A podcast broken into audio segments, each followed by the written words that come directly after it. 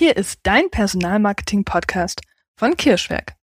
Du bekommst wertvolle Impulse, wie du Stellenanzeigen optimierst, damit du wirklich passende Bewerbende ansprichst und dadurch Zeit und Geld sparst, aber vor allem Lebensqualität gewinnst.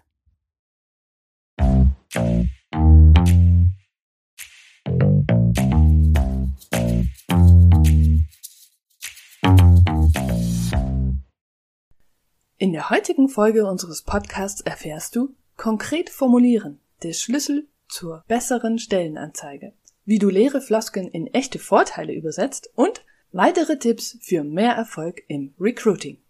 Konkret formulieren, der Schlüssel zu besseren Stellenanzeigen. Viele Unternehmen formulieren ihre Stellenanzeigen nicht konkret genug und verschenken damit Bewerbungen. Vor allem wenn es um die Mitarbeitervorteile geht, bleiben sie unkonkret. Kennst du diesen Flow, wenn du merkst, dass du richtig tief in einem Thema steckst, wenn es einfach nur bling, bling, bling, bling in deinem Kopf macht? So geht es mir bei der 15 Minuten Besprechung nach einer Stellenanzeigenanalyse. Das ist der Moment, in dem mir meine Kunden ihre Stellenanzeige präsentieren. Und ich drei Minuten zuhöre, mitschreibe und dann zu x Punkten frei aus dem Kopf, einfach weil es drin ist, sage, hey, das geht sogar noch besser. Und da darfst du aufpassen oder hm, da fehlt noch was. Das sind wirklich grandiose 15 Minuten, denn unsere Kunden gehen mit so viel Input aus dem Gespräch. Ein Fehler, den viele Unternehmen in Stellenanzeigen machen, sie formulieren ihre Inhalte nicht konkret genug. Oft stehen da leere Worthülsen, die man schon hundertmal gehört hat und vielleicht auch erstmal gut klingen, aber eigentlich nicht viel aussagen, wenn man genau darüber nachdenkt. Und genau drüber nachdenken, das tun Kandidaten, bevor sie sich bewerben. Vor allem bei den Arbeitgebervorteilen ist es entscheidend, echte Benefits zu nennen, die für Mitarbeiter wirklich relevant und glasklar formuliert sind. Heute möchte ich dir ein paar konkrete Beispiele und Tipps nennen, die ich immer wieder unseren Kunden mitgebe. Wie du leere Floskeln in echte Vorteile übersetzt. Sei konkret und setze eine klare Priorität bei den Benefits. Zum Beispiel Büro in guter Lage oder besondere Infrastruktur. Was genau heißt das? Was ist der Vorteil für eine Person, die sich bewerben möchte davon? Denn da steckt ja in der Regel ein konkreter Vorteil dahinter. Mit guter Lage könnte zum Beispiel gemeint sein, dass es kostenlose Parkplätze vor der Tür gibt oder dass das Büro super mit den öffentlichen Verkehrsmitteln zu erreichen ist. Oder dass es zehn verschiedene Restaurants mit günstigem Mittagstisch in der Nähe gibt. Und du nach der Arbeit immer noch schnell etwas beim DM besorgen kannst.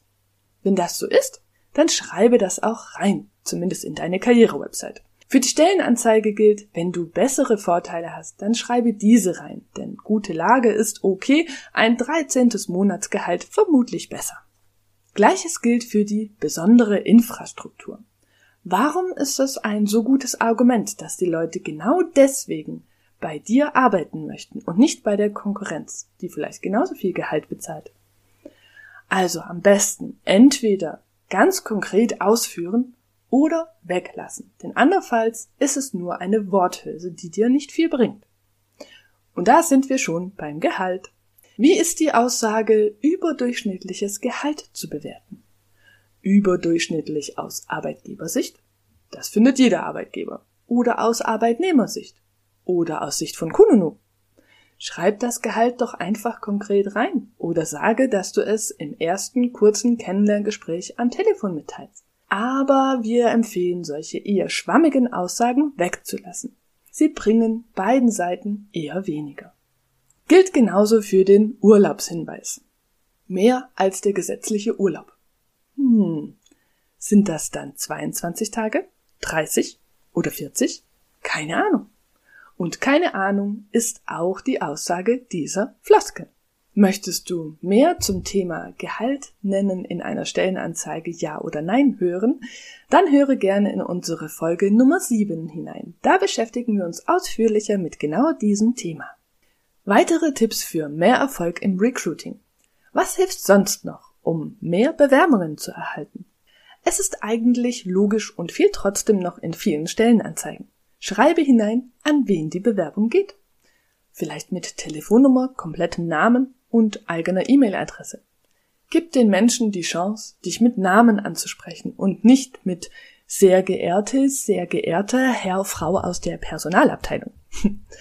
Dann können die Menschen auch vorab anrufen und ihre Fragen stellen.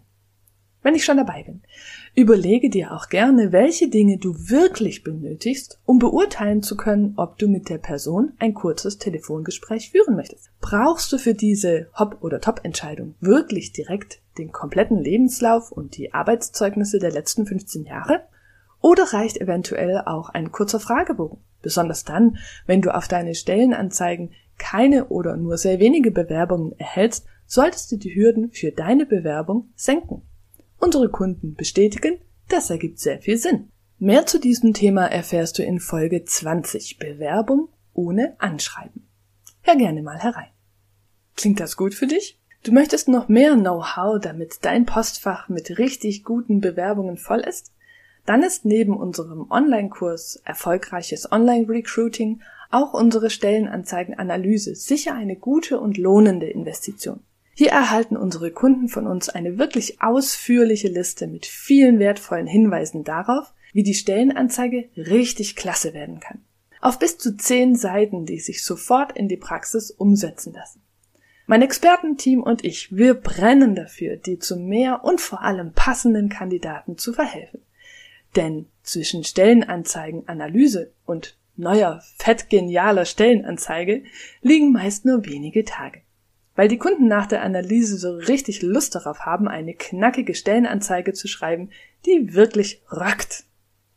Die wichtigsten Learnings dieser Folge für dich zusammengefasst. Formuliere die Inhalte deiner Stellenanzeige, besonders die Mitarbeitervorteile, so konkret wie möglich für wirklich treffende und positive Aussagen.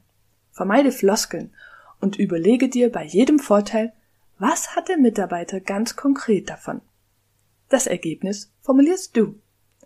Nenne einen für Interessenten erreichbaren Ansprechpartner und senke die Hürden zur Bewerbung. Und last but not least, versetze dich immer in den Kopf des Bewerbenden und versuche so individuell und einzigartig wie nur möglich und damit nicht austauschbar für deine Bewerbenden zu sein. Viel Spaß! Tja, das war's auch schon wieder mit dieser Folge. Ich hoffe, du konntest hilfreiche Informationen mitnehmen. Ich freue mich sehr, wenn du das nächste Mal hereinhörst, wenn es wieder heißt, wertvolle Unternehmen finden wertvolle Mitarbeitende. Deine Nina vom Kirschweg. Da fällt mir noch was ein. Wusstest du, dass wir zwei E-Books und einen Online-Kurs zum Thema Personalmarketing für dich vorbereitet haben? Hier erhältst du unser Wissen komprimiert und übersichtlich und kannst es für deine Mission im Personalmarketing nachhaltig nutzen. Viel Spaß damit. Danke dir und tschüss, bis zum nächsten Mal.